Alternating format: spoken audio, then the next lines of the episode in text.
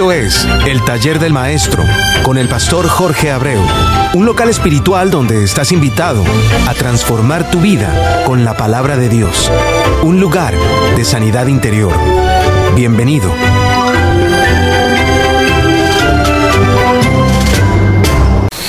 No sé en qué parte del mundo te encuentres, pero donde quiera que estés, ya sea de día o de noche, ya sea esté lloviendo o haga frío, eh, te deseo las más sinceras bendiciones para tu vida.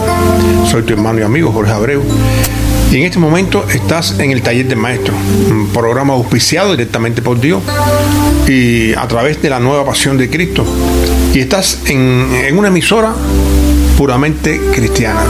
Aquí podrás escuchar solamente eh, música de Dios y de vez en cuando alguna predicación, porque también hacen falta.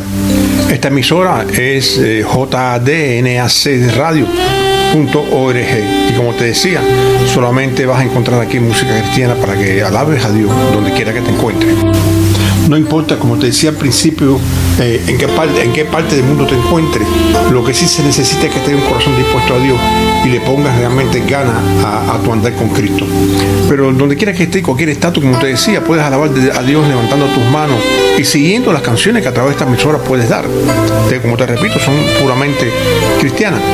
Pero bueno, mi mayor alegría es poder hablar contigo y, que recuérdate, el taller de maestro 67 arroba gmail.com, el taller de maestro 67 arroba gmail.com o la nueva pasión de Cristo arroba gmail.com son, son, es la vía que tenemos para que te puedas comunicar con nosotros.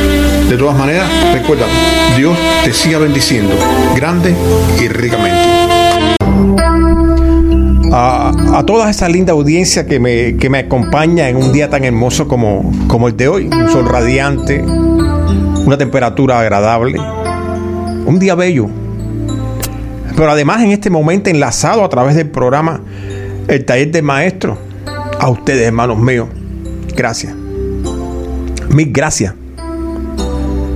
Pero no solamente te doy las gracias por, por tu sintonía con, con el programa sino porque han tomado cada, cada programa como una escuela divina. Y muchos de, ustedes adquiriendo el, el programa en el silencio de la distancia. He podido escuchar su interés por la sanidad interior. Ahora en este mismo momento podemos mirar hacia el cielo y darle la gloria y la honra al único que puede no solamente salvar, sanar y restaurar, sino al único al único que puede hacer de tu corazón depósito de su palabra, ¿sabes quién? Jesús de Nazaret. O lo que es lo mismo, el Cristo de la gloria. La palabra dejada por Jesucristo en ningún momento busca vender su presencia para que tú la ubiques en tu corazón. Ni busca inclusive un modernismo tatuando su ley en tu mente y corazón a través de su palabra, imitando lo que muchos hacen con sus cuerpos físicos un tatuaje, un tatuaje no dice si tú eres bueno o eres malo, sino el tatuaje de las malas actitudes en, tu vida o en la vida. Es el que establece tu camino a seguir. Porque después de la muerte hay solamente dos caminos enseñados por la palabra de Dios. Y eres tú el que escoge tu puerto final. Eres tú el que decides hacia en qué lugar vas a encaminar la barca de tu vida. Eres tú el único que puede estar unido a Dios en su voluntad o caminar contrario a ella, contrario a la voluntad de Dios. Jesucristo no te ha abandonado, amado mío. Y hoy te hace una invitación que la puedes tomar para hoy guardarla y en su momento utilizarla. La invitación es a pasar al otro lado del lago. Oremos. Jesús, amado Dios, te damos las gracias, Señor, delante de tu presencia. Usted nos dejó, Señor, algo muy bello escrito y que no me canso de recordármelo. De que cuando vayamos delante de la presencia del Padre y lo hagamos, sabiendo que usted nos dejó escrito que vayamos en su nombre, lo que nosotros le pidamos al Padre será dado. Hoy te imploro, te imploro Señor, por cada uno de los que del lado ya de estos micrófonos, Señor, gimen, claman, Señor, muchas veces, Señor, por estos conocimientos de cómo encontrarle a usted. Pero hoy, amado Dios, desde este humilde lugar, separado por usted, amado, y mantenido por usted, Señor, le pedimos que los visite. Que los visite a cada uno de ellos, Señor. Que toque, Señor, cada, cada célula de su cuerpo. Cada lugar que en este momento, Señor, está inactivo. Y que tu gloria, Señor, se manifieste. Que los que estén a su contorno, los que estén a su alrededor, que crean, amado Dios, que esa persona no tiene cura. Es porque no conocen al Dios de lo imposible, Señor. Y lo más grande que le pedimos, Señor, es que a través de su milagro, esas personas que no creen, caigan rendidos delante de su presencia. Te damos las gracias por este espacio, Señor. En el nombre que por sobre todo nombre, en el nombre de Cristo Jesús. Amén. Levanto mis manos, aunque no tenga fuerzas levanto mis manos.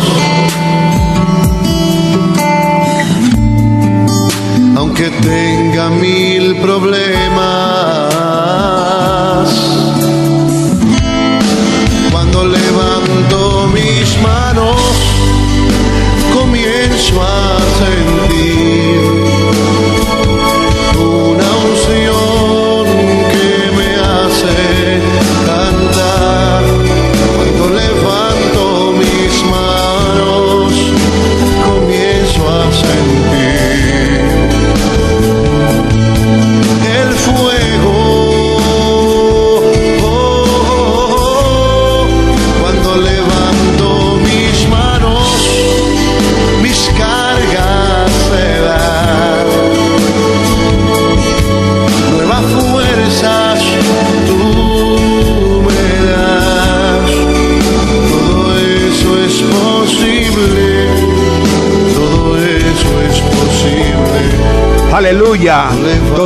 posible, hermano. Todo es posible en el Dios de lo imposible.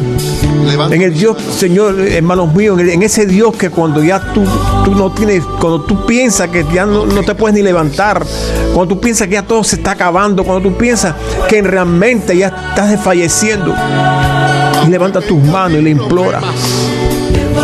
Las cosas cambian, hermano. El velo de la oscuridad tiene que irse ante la luz de lo imposible.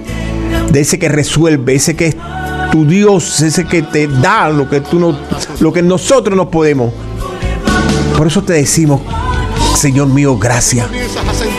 Gracias. Gracias porque eres bueno.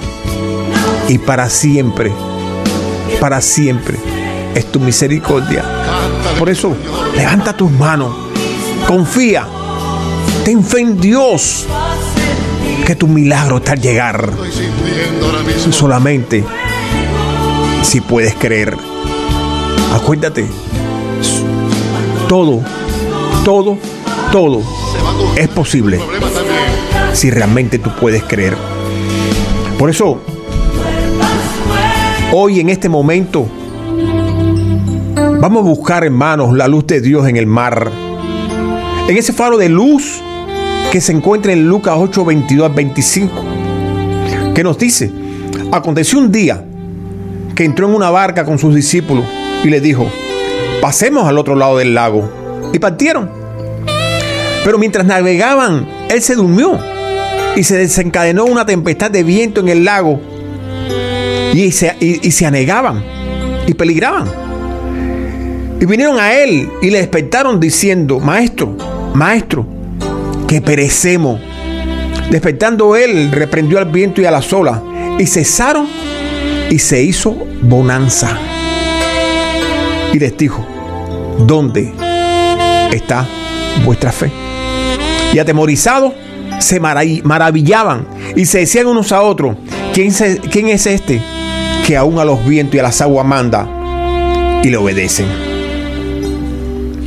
Amado, ¿quién no conoce el nivel espiritual de Jesucristo? De Jesucristo? Él es Dios. Por eso hay que entender el nivel espiritual de los hombres que lo acompañaban. En ningún lado de esta historia nos dice que la nave caminaba sola.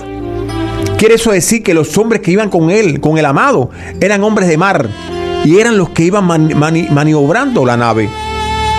Pero ahí había algo que marca la diferencia. Y es que además eran discípulos del propio Jesucristo. Cuando estuve estudiando, tuve maestro buenísimo. Pero decir Jesucristo es mi maestro y saber que está con, contigo en vivo y en directo y a todo color es harina de otro costal. Amado, imagínense un maestro que tenga la capacidad de poder sensibilizar tu corazón. Que tenga la capacidad de poder saber cómo tú piensas, inclusive cómo tú vas a actuar en cada momento de tu vida. Un maestro a tu lado que, de una u otra forma, cuando tú le pones tu necesidad de arriba de su buró, te resuelve. Decir discípulo de Jesucristo es reconocer en ellos, en la época en la cual estaba sucediendo esto, los que van a seguir la obra del amado desde su mismo inicio. Por eso, ellos eran los que maniobraban la nave físicamente hablando. Pero Jesucristo era el que maniobraba todo el campo espiritual dentro y fuera de la nave. Por eso, escucha lo que te voy a decir. No puedes pensar tú que eso mismo puede estar pasando en la nave de tu vida. Que en medio de la tormenta quieres maniobrar no solamente la nave física, sino que quieres hacerlo espiritualmente, sin la capacidad suficiente para hacerlo. Y quizás muchas veces alejado. Y quizás eso sea uno de los motivos por el cual Dios todavía nos acuerda de que su, su pueblo muere, fallece o es destruido, como, como quieras decirle, porque le faltó el conocimiento.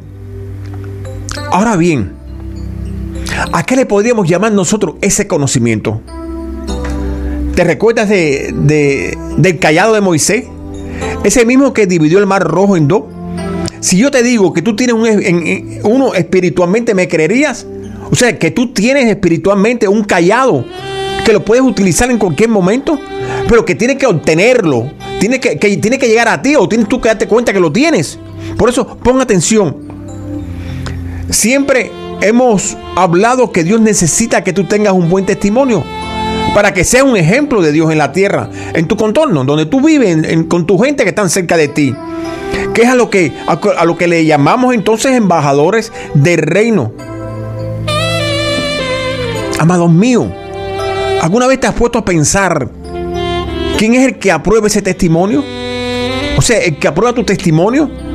O mejor dicho, ¿quién es el primero que tiene que darse cuenta de que tú tienes un buen testimonio? Hermanos, Dios es el primero que tiene que darse cuenta de que tú eres un testimonio de su presencia en tu contorno. Porque es Dios el único capacitado para tomar los que van a ser instrumentos en sus manos. ¿Te recuerdas las veces que te han dicho Jesucristo es el timonel, el timonel de mi vida? En este pasaje tienes la verdadera respuesta.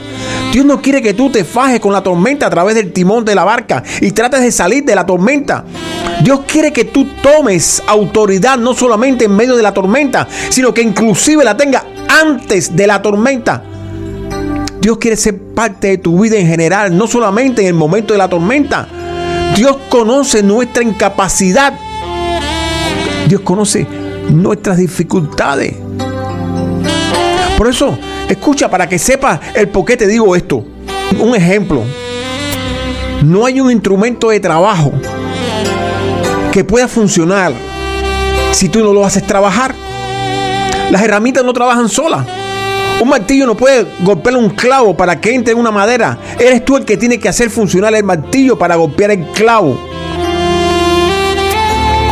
¿No te da a entender eso algo? Ese, ese es el motivo por el cual tú nunca podrás ser el instrumento de Dios si tú no estás capacitado espiritualmente hablando. Y esa capacidad, hermano, es la de dejarte usar. Y para eso no hace falta universidad ni palabrería. Para eso lo que solamente se necesita es creer. Si tienes a tu familiar enfermo, tienes que creer que Dios lo sana. Si tienes, si, tienes, si tienes problemas financieros, tienes que creer que Dios te sustenta. Si tienes problemas físicos, tienes que creer en el sanador de lo imposible. Pero para, para eso se necesita actitud de reino. Y esa modalidad se encuentra en las escrituras. ¿Te acuerdas cuando el amado dijo que no había ni un solo hombre que fuera bueno? Te voy a especificar algo. Ni un solo hombre hay bueno. Eso incluye inclusive a la mujer y al hombre. Pero hay algo que marca la diferencia y lo vemos en este pasaje. Y te da la capacidad de la autoridad que de la que venimos hablando. Cristo en ti es la diferencia. Cristo en ti cubre el espacio que, que, limita tu actitud. Cristo en ti provoca que el león rugiente, ese que quiere devorar tu barca, tu familia, tus hijos, tus hermanos, tu esposa, tu esposo, tus bienes materiales, vea en ti el resplandor del cielo. Y te recuerdo, ese resplandor del cielo son los frutos del Espíritu que un día, cuando una vida o cuando tu vida tomó forma y le adicionaron los frutos del Espíritu y le pusieron tu nombre, te, haste, te dice que tú no perteneces a este lugar, tú le perteneces a Dios. Tú tienes que cambiar tu manera de actuar si realmente crees que fuiste sellado por el Espíritu Santo.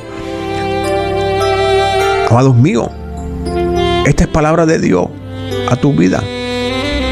No deje que pase y se quede en el aire. Y ese es el motivo por el cual cuando les dice a los discípulos, pasemos al otro lado del lago. En el caso de ellos, en su época, el mensaje no se limita solamente a ellos, sino que, que era un mensaje a las generaciones futuras. Hoy tú no tienes un barco de vela, inclusive ni una balsa. Pero sin embargo, sí tienes lo que Él te dio para que navegaras a través del tiempo, tu vida. Amados, la barca de tu vida siempre está navegando. La barca de tu vida nunca para. Y lo bueno que tiene es que la esperanza permite que la tormenta pase. Hoy tú puedes estar pasando por momentos oscuros. Porque se ha levantado una tormenta en tu familia o en tu negocio. Y el mismo pensamiento de los discípulos que veían llegar el fin de su vida igualmente, lo estás visualizando tú y eso tienes que borrarlo de tu mente. Tú nunca podrás fallecer ante una tormenta. Es que no estás llamado a fallecer delante de una tormenta. Tú no estás llamado a arrodillarte de una tormenta. Tú no estás llamado inclusive ni a, ni ni a tirarte en el piso de una tormenta. Tú estás llamado a proclamar el nombre de Jesucristo como lo hizo en la barca. Tú estás llamado realmente a establecer la palabra de Dios en ese momento. Y tener fe que independientemente de la situación, Dios está contigo. Por eso Tú tienes que visualizar el fin de la tormenta, hermano. Tú no puedes quedarte frisado en medio de la tormenta, y menos aún en el, en el, principio de la tormenta. Tú tienes que visualizar el fin de tu tormenta y no te das cuenta de que la tormenta que está pasando ya tenía categoría de imposible para ti.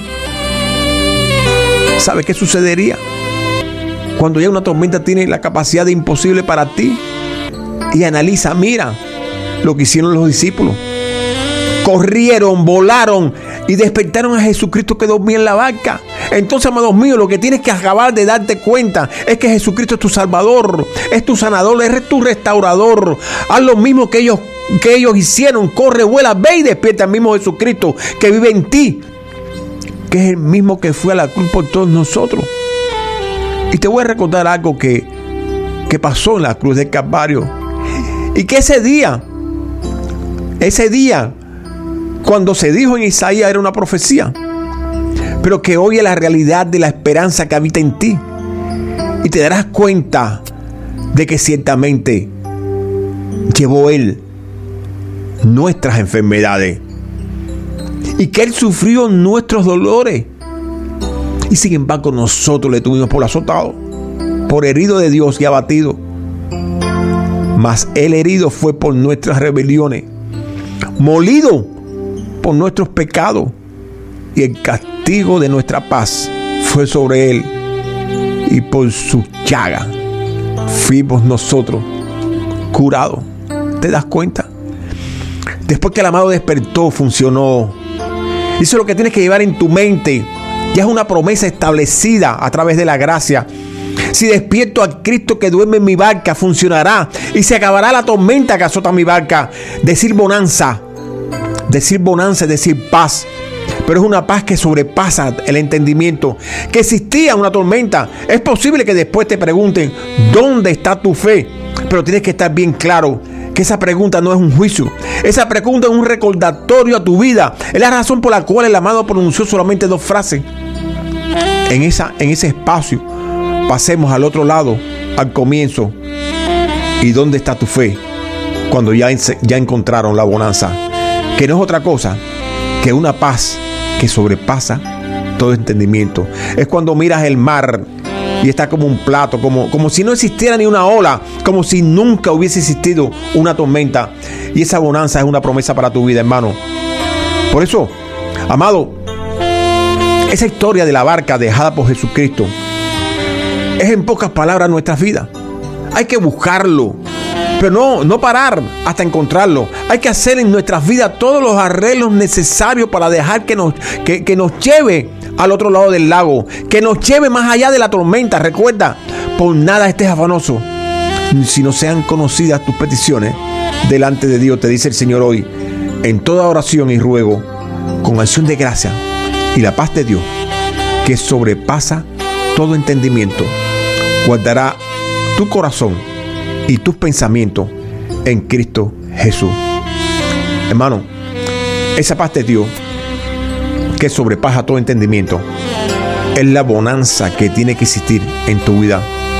Porque Dios así lo quiso, así lo quiere y así lo, lo querrá. Es por lo que hoy,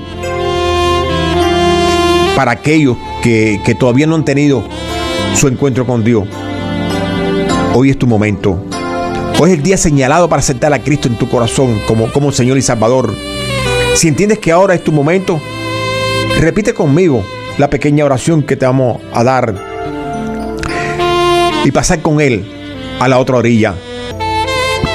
Efesios 2, 8, 9 nos dice, porque por gracia soy salvo, por medio de la fe, y esto no es de vosotros, pues es un don de Dios, y no por obra, para que nadie se gloríe.